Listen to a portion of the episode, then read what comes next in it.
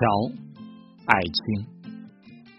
当土地与土地被水分割了的时候，当道路与道路被水截断了的时候，智慧的人类耸立在水边，于是产生了桥。苦于跋涉的人类应该感谢桥啊！桥是土地与土地的联系。桥是河流与道路的爱情，桥是船与船只点头致敬的驿站，桥是乘船与步行者挥手告别的地方。